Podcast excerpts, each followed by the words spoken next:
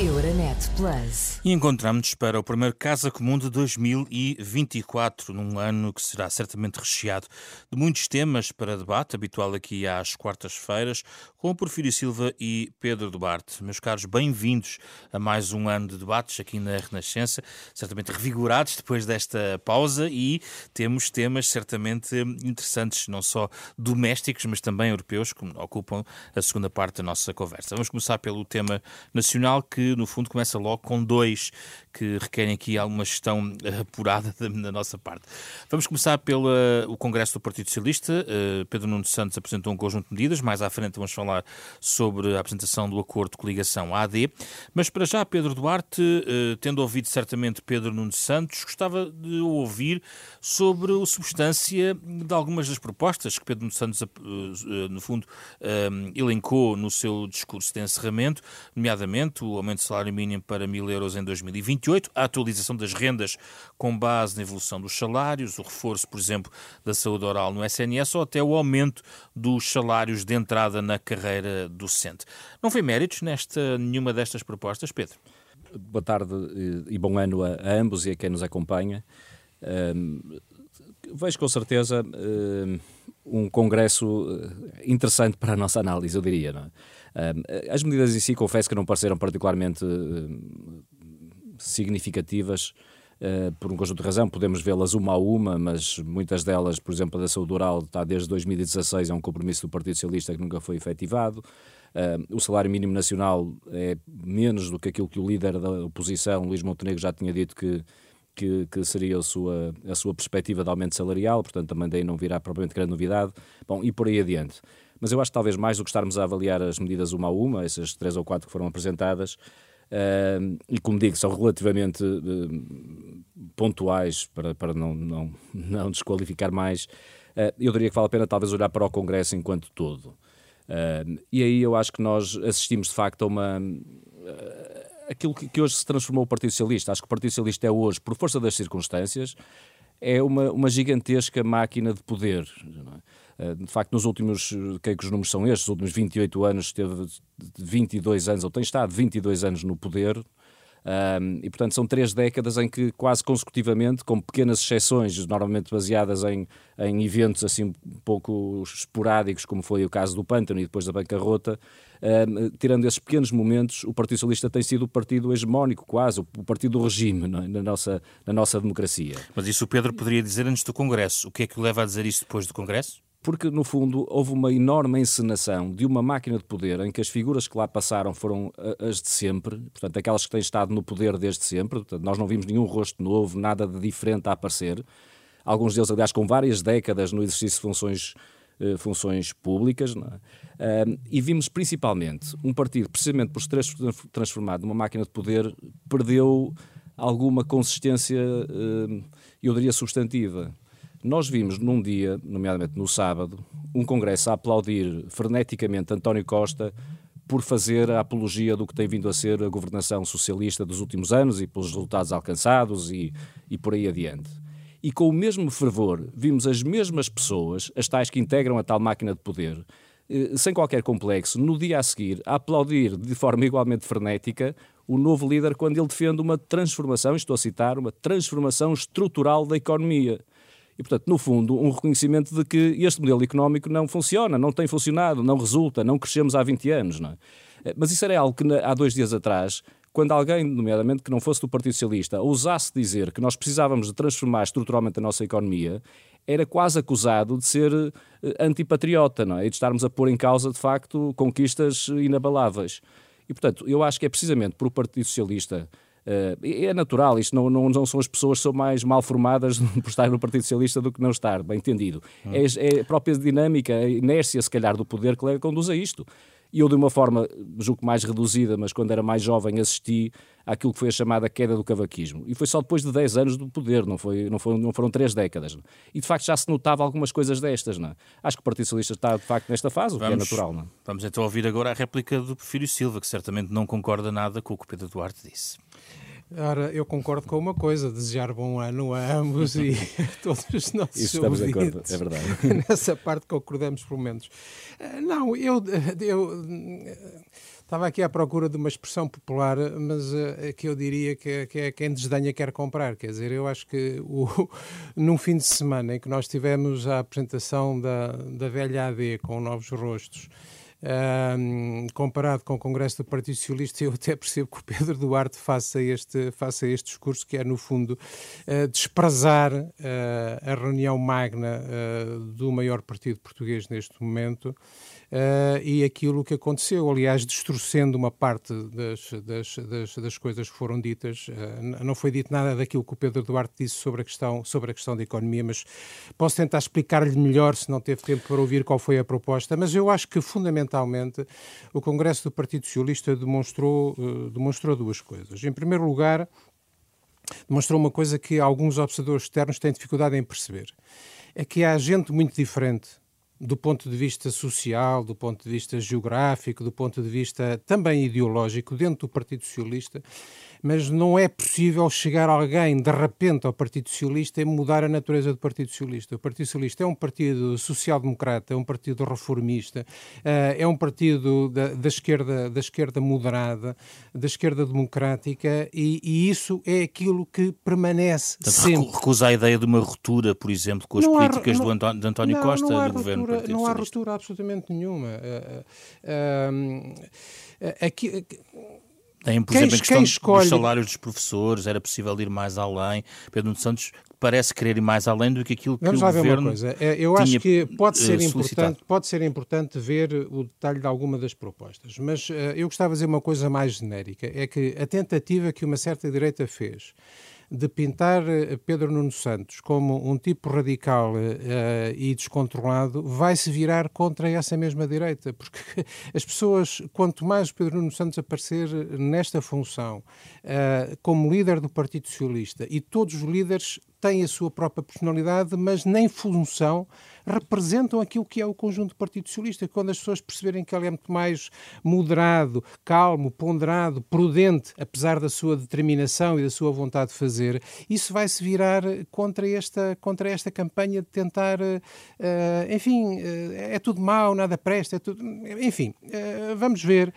Mas eu E tenho muitas contrastando isso com a apresentação da AD. Para mas deixe-me só dizer uma coisa tópico. sobre a questão da continuidade. O Partido Socialista é um partido gradualista. Não é?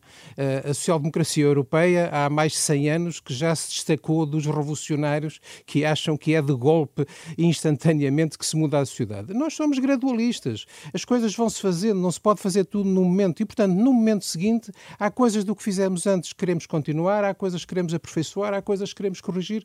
Não há tragédia nenhuma nisso. Como é que Coisa- contrasta com o acordo de coligação apresentado na Alfândega do Porto, da nova AD? Eu, eu gostava de dizer, à partida e como enquadramento geral, que eu vejo ah, de forma positiva ah, o facto de haver forças políticas que se consideram próximas e que tentam construir plataformas, alianças, coligações, acordos. Ah, e devo dizer que vejo esse tipo de, de abordagens com simpatia, porque aquilo que as democracias de tipo ocidental têm sofrido nos últimos anos é de uma excessiva fragmentação e, portanto, de uma crescente dificuldade em garantir a governabilidade.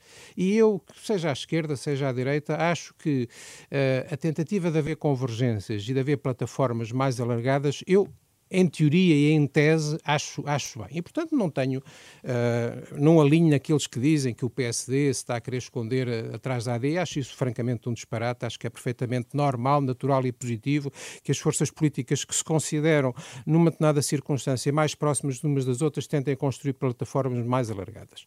E, portanto, por aí não vejo problema nenhum e não alinho em críticas primárias quanto à nova AD. Agora, eh, p- podemos dizer uma ou duas coisas sobre o concreto e o real daquilo que estamos Vamos a ver. a isso, que é para depois ouvirmos o Pedro Duarte. Uma delas é que a comparação, quer dizer, não, não fica muito bem a esta versão, não é? Porque comparar Sá Carneiro com Luís Montenegro, o Freitas do Amaral com Nuno Melo, o Gonçalo Ribeiro Teles com o Gonçalo da Câmara Pereira, ah, enfim, ah, eu diria enfim, não queria ser sarcástico, mas essa é uma brincadeira, eu diria que a piada se faz, eh, se faz por ela mesma, quer dizer, a própria tentativa de esconder que Freitas do Amaral uh, foi o rosto do CDS na AD original, apresentando Adelina Mar da Costa que não merecia essa brincadeira uh, como se fosse, como se tivesse sido o rosto da AD, o que aliás desvaloriza esta coisa de que a democracia as pessoas mudam, podem mudar de espaço político, podem fazer outros acordos. E depois é evidente que a inclusão deste PPM eu devo dizer que, apesar de eu ser republicano, tenho muito respeito pelo papel que o PPM teve numa certa altura no, no nosso país. Uh, mas este PPM é um PPM liderado por alguém que já fez uma coligação uh, recente uh, nas europeias com o Chega. Uh, o primeiro da lista era André Ventura, o segundo era Gonçalo da Câmara Pereira. É um senhor que, ao longo do tempo, tem feito declarações públicas, designadamente em matéria de, de, de respeito pelas, pelas mulheres, absolutamente abomináveis. e eu, francamente, acho que isso é uma pena, porque eu respeito a, esquerda, a direita democrática. Uh, penso que a direita democrática tem um papel a representar no país, uh, mas penso que a oportunidade eleitoral da aritmética não devia permitir Uh, que se meta a raposa no galinheiro. Pedro Duarte, esta apresentação da AD, uh, obviamente, surgiu no mesmo dia no fecho do Congresso do Partido Socialista e, naturalmente, os eventos acabam por contrastar do ponto de vista de que são dois espectros políticos uh, distintos. não seria também a oportunidade de também ouvirmos mais sobre algumas propostas da própria AD, já na própria apresentação da AD? Foi, foi, essencialmente uma cerimónia de, de, de, celebração do acordo, não é? E, portanto, não foi ainda o momento para a apresentação de propostas. Mas, apesar disso, eu julgo que já tem havido muitas propostas apresentadas pelo PST. Eu arriscar-me a dizer que é, é, é, o único partido no espectro partidário nacional que nos últimos meses tem apresentado propostas concretas, quantificadas, mensuráveis, escritas e distribuídas pela comunicação social e publicadas, aliás, no, no, no, no, site do PSD, é consultável por toda a gente em diversas áreas, na saúde, na habitação, na educação, eh, num programa de emergência social, etc. E, portanto, há muitas propostas já em cima da mesa que foram acolhidas já pela AD. Mas, mais do que isso, acho que nos próximos meses, nas próximas semanas, eh, peço desculpa, acho que isso vai, vai acontecer de forma naturalmente muito mais evidente e vai culminar num, num programa eleitoral que vai ser apresentado aos, aos, aos portugueses. Acho que neste momento aquilo que era importante era de facto celebrar este compromisso político de constituição de de uma alternativa forte e abrangente. Porque, de facto, tem ali partidos como o CDS que se juntam e que parece que é um, julgo que é consensual, que é um partido importante na democracia portuguesa, independentemente de se concordar mais ou menos com a sua, sua, sua concepção. E a Há um ganho política. para a AD na inclusão do CDS uh, com o peso que vai ter? Eu julgo que sim, não, não, sei se do peso eleitoral não consigo medir, quer dizer, mas, mas, mas do ponto de vista da, da, da consistência, da solidez de um projeto que se quer abrangente, acho que é muito importante ter o CDS.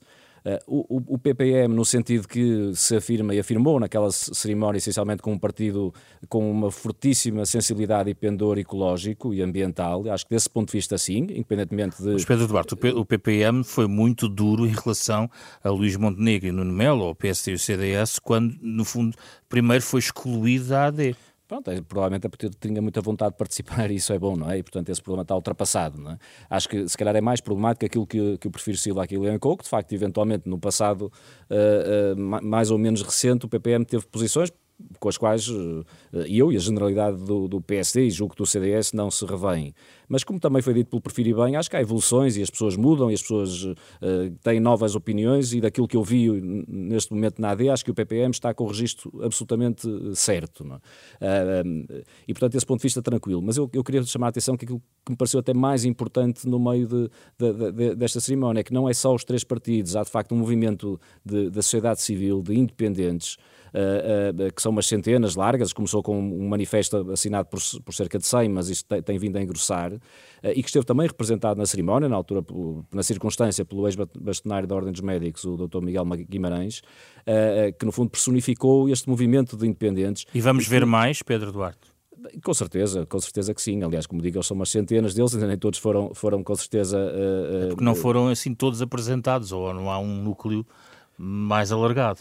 Ah, eu julgo que é, que é público, que esse manifesto, os primeiros subscritores, pelo menos, que são, como digo, mais de 100, isso já é público, não é? Uh, mas nós temos vindo a, receber, e, e que diga isto porque tenho acompanhado em, em certo sentido essa, esse, esse movimento, há uh, uh, manifestações de adesão, digamos assim, pessoas que são eventualmente mais notórias ou menos notórias, mas que são cidadãos que não se querem filiar nos partidos e, portanto, que não têm propriamente uma, uma, uma afinidade que seja ideológica profunda, digamos assim, mas que no atual contexto acreditam que deve haver uma alternativa e que a AD pode personificar essa, essa alternativa. Isso confesso que me parece que ser o, o talvez o fenómeno mais interessante de, desse ponto de vista que ocorreu uh, nos últimos dias e que acho que uh, torna claro que uh, há um projeto que, desse ponto de vista, como digo, é relativamente abrangente, é centrista no, no, no sentido de poder acolher personalidades de, várias, de vários quadrantes políticos e depois, quer dizer, por muito que agora se tente perdoe-me a expressão, limpar a imagem, nós temos de facto versões um bocadinho populistas, agora à esquerda personificadas por,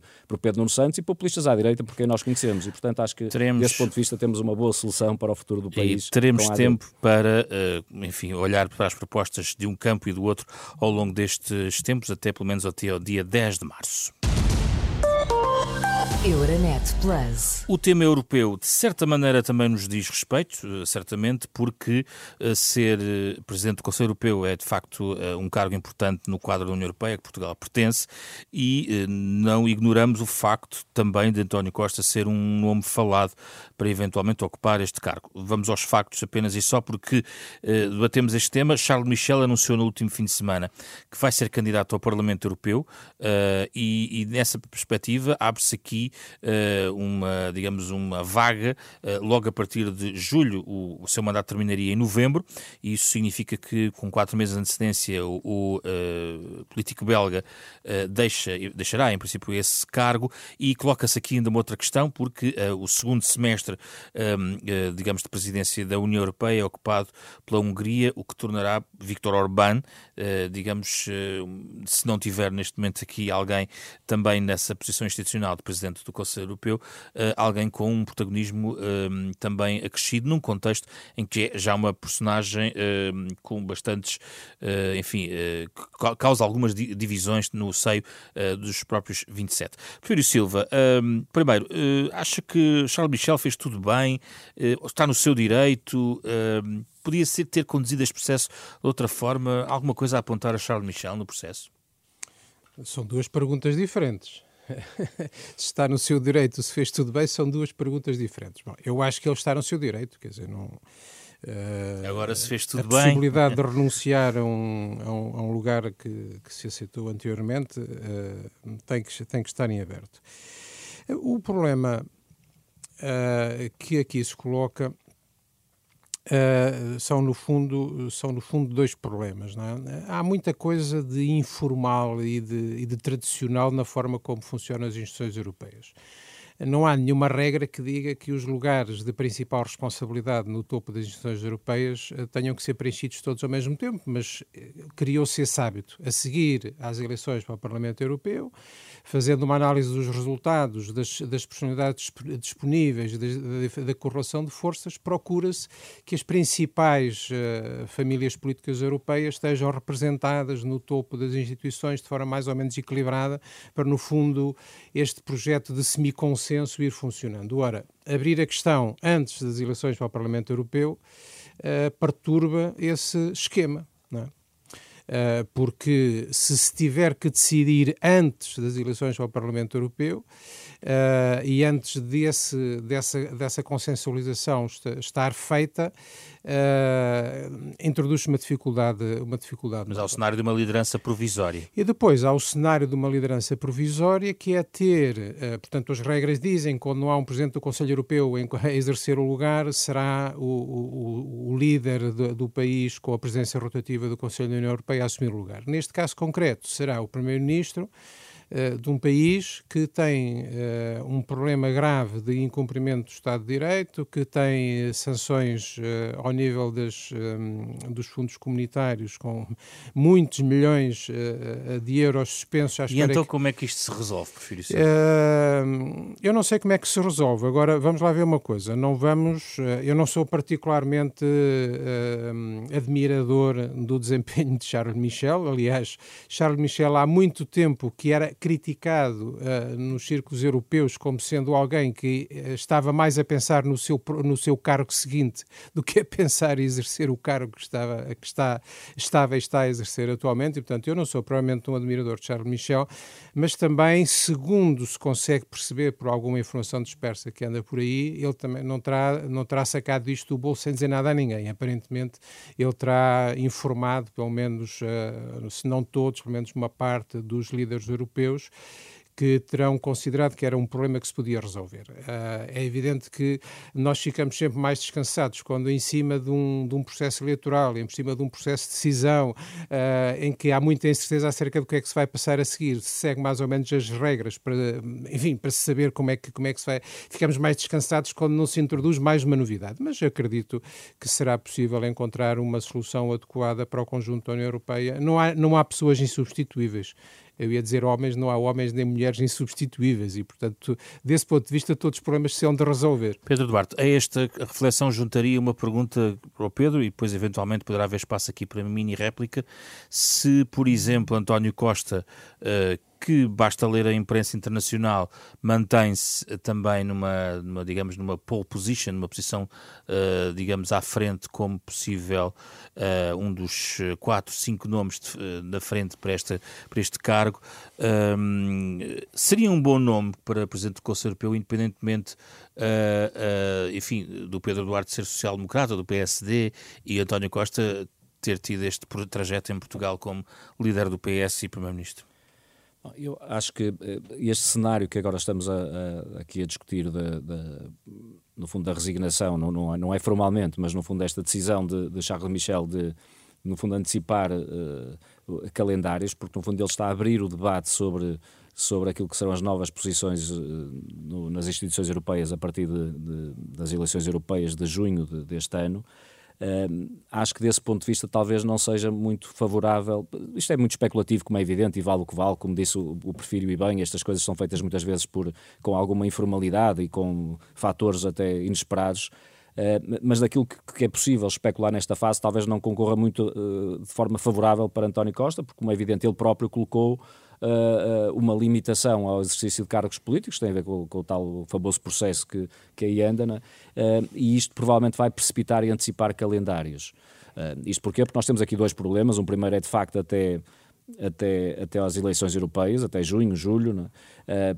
porque há um debate nas instituições europeias sobre qual a legitimidade que Charles Michel tem para continuar a exercer funções enquanto está a fazer campanha, digamos assim, para um outro órgão uh, europeu e com uma, uma, com uma, por, uma, por uma visão, digamos assim, partidária, que sendo absolutamente legítima, uh, condiciona o exercício de uma função que, por natureza, é uma, é uma, é uma função de, de representação de todos, de consensos, e, portanto, há um problema até junho, mas há principalmente um problema político, como já aqui foi bem elencado, a partir de 1 de julho, quando a presidência rotativa passar a ser Pedro, mas, por, por Orban. Mas na sua perspectiva, uh, mantendo-se António Costa nos próximos tempos na situação como sujeito processual, vamos chamar-lhe assim, que é ou não é, certo. dependente de, de, do acesso ao processo que eu pessoalmente não tenho, e, portanto eu não sei exatamente o que é que António Costa neste momento é no processo, eu, uh, como moderador, na verdade. Uh, agora, ah, Acho que estamos todos nesse Estamos nesse todos neste, neste, nesta página, presumo. Nessa, nessa, perspectiva, nessa perspectiva, Pedro, isso é para si uma limitação que alguém chamado António Costa, nestas condições, tenha para exercer um cargo desta, desta forma? Prejudicaria o próprio cargo do Presidente do Conselho Europeu? Não, eu não, confesso que não fiz essa avaliação e não, e não, quero tirar essa conclusão. Estou apenas a dizer por uma razão. Dizer, alguém que achou que não tinha condições para ser Primeiro-Ministro e apresentou a sua demissão com este argumento, e quando, aliás, tem, isso ele tem repetido, sempre que, que, que fala do assunto, tem repetido que se sente inibido por razões que eu acho, eu disse logo aqui no, no, na primeira vez que falamos sobre esse assunto, depois da, daquele famoso dia de, de crise política, uh, que eu acho que, que, que, mostrou dignidade não é? e integridade desse ponto de vista, porque acho que, independentemente de, de, da sua culpabilidade, ele não está a assumir qualquer culpabilidade, não é isso. Ele, ele considera que, de facto, quem está no exercício de funções políticas, nomeadamente da natureza de um primeiro-ministro e por natureza das coisas, pela, por, por, pela lógica das coisas, de presidente do Conselho Europeu ou, ou algo, algum lugar similar em termos europeus, uh, tem de, de alguma maneira não estar desprendido, digamos assim, deste tipo de circunstâncias. É uma avaliação do próprio, portanto, eu não estou sequer a, a dar a minha opinião desse ponto de vista. E em coerência, por isso eu digo, mas é uma análise é puramente analítico que eu estou a dizer. Acho que isto pode condicioná-lo, porque eu acho que vai haver uma pressão enorme para que nos dias subsequentes à eleição do Parlamento Europeu rapidamente se escolham os tais, as tais lideranças, nomeadamente esta do Conselho Europeu, que aliás há, há quatro ou cinco anos não é, atrás, eu julgo que foi decidido, eu, eu acho que não estou, penso ter lido que no dia 2 de julho de 2019 eh, já tínhamos um presidente do Conselho Europeu uh, escolhido, não é? Depois entrou em funções só em novembro, salvo erro, mas estava escolhido, não é? E, ou, ou, pelo menos havia um acordo entre os partidos logo nessa altura. Hum. E, portanto, talvez seja possível que isto aconteça desta vez. E se de facto esta pressão eventualmente, mas isto é muito especulativo, não é? eventualmente pode não beneficiar uh, uh, uma hipotética, não é, putativa candidatura de, de, de, hum. do, do anterior Primeiro-Ministro ou do primeiro português. Sendo que, se olharmos para, enfim, valem o que valem, dizem sempre os políticos, mas as sondagens não são propriamente favoráveis para uma vitória uh, neste momento dos, do, do Grupo Socialista Social-Democrata no Parlamento Europeu, nas eleições de junho. Enfim, o PPE tem uma ligeira vantagem, vale o que vale, vou com esta reserva. Eh, este é um cargo, provavelmente, nesse equilíbrio, que poderá fazer sentido ser ocupado por um socialista, o, o, o cargo de Presidente do Conselho Europeu? E um uh, socialista chamado António Costa? Há sempre, há, eu penso que a sua análise é, é, correta. Eu penso que das eleições europeias, independentemente de quem fica em primeiro, a maioria estruturante do Parlamento Europeu continuará a ser um acordo entre os socialistas e, e, e o Partido Popular Europeu, apesar de provavelmente haver alguma disrupção nas, nos, nos extremos, mas penso que uh, o, o Bloco Central Europeu continuará a, a ter capacidade eh, para oferecer oferecer soluções uh, nesse contexto. E não é impossível que, que calhe uh, a um socialista a presidência do Conselho Europeu. Aquilo que eu sei das pessoas com quem, com quem vou falando uh, em Portugal e fora de Portugal é que António Costa é hum, muito desejado nas instituições europeias mas também sei que o António Costa põe a dignidade das instituições no topo das suas prioridades e se ele achar que qualquer coisa da sua situação nebulosa e uh, sem, sem, sem informação que tem em Portugal, que alguma dessas coisas pode prejudicar o seu desempenho ou o próprio, ou o próprio Conselho Europeu, não aceitaria uma situação destas. Apesar de que nem toda a gente faz a mesma avaliação, não é? A senhora van der Leyen, quando foi para, para Presidente da Comissão Europeia, tinha uma situação por resolver na, na, na Justiça alemã, que aparentemente também não, não, não, não a prejudicou nada em, em consequência, uh, mas de qualquer maneira eu acho que não vale a pena precipitar-nos, como o Pedro, o Pedro disse e bem, o que o Charles Michel fez agora foi dizer vocês, uh, atenção, porque eu não vou ficar até ao fim do mandato, ele não, não desapareceu, não foi embora para casa, foi uh, pôr na agenda que é preciso pensar no assunto. E portanto há tempo, eu acredito que os líderes não foram apanhados uh, completamente desprevenidos e que terão ideias acerca de como é que hão de sair daqui, porque realmente a União Europeia hoje tem no mundo um papel importante, nós estamos numa situação internacional que só se complica todos os dias, já tínhamos a Ucrânia, já, uh, temos a Israel-Palestina, temos a possibilidade de voltar a ter Trump como presidente nos Estados Unidos e, portanto, a União Europeia não pode estar a entreter-se com questões internas, tem que se decidir e ter uma voz uh, articulada no mundo. E para os temas europeus cá estaremos para comentá-los à quarta-feira. Prefiro Silva Pedro Duarte foi o caso comum desta semana. Euronet Plus. Milano. Zagreb. Bruxelas. Sofia. Riga. Euronet Plus, a rede europeia de rádios para compreender melhor a Europa.